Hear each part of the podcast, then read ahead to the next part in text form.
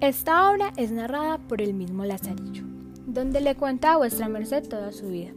Lázaro de Tormes, hijo de Tomé González y Antona Pérez, nació en el río Tormes, por ende tomó ese sobrenombre. Precede de una familia humilde, aunque su padre era un ladrón, el cual lo apresaron y murió en guerra. Su madre al enviudar se muda a Salamanca, donde ella conoce a Zaide, el cual le da un hermano menor a Lazarillo. Sin embargo, resulta que es un ladrón y le prohíben a la madre estar con él.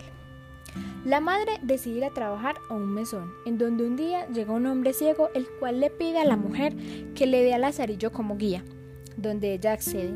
Aquí empiezan las penurias del pequeño Lazarillo de Tormes.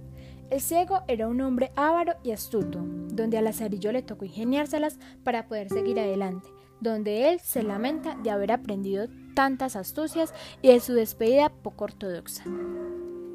Tiempo después llega el clérigo, donde le ayudaba en la misa, pero este era igual o peor a su interior dueño. En Toledo, un escudero le ofreció ser su criado, pero al pasar el tiempo se dio cuenta de que éste guardaba sus apariencias, haciéndose parecer algo que no era. Lazarillo tuvo muchos más amos, como el fraile de la Merced, quien le dio sus primeros zapatos. Después estuvo con un buldero, quien en realidad era un estafador. También estuvo con un pandero, pero este no lo trataba muy bien. Un día un capellán lo invitó a trabajar con él, el donde no se negó. El capellán le dio un asno y cántaros con agua para repartir por toda la ciudad. Los fondos que recibía los sábados eran para él, donde después de cuatro años pudo comprar ropa y comida. Se dedicó a pregonero y el eh, astipieste de, de San Salvador lo casó con una de sus criadas.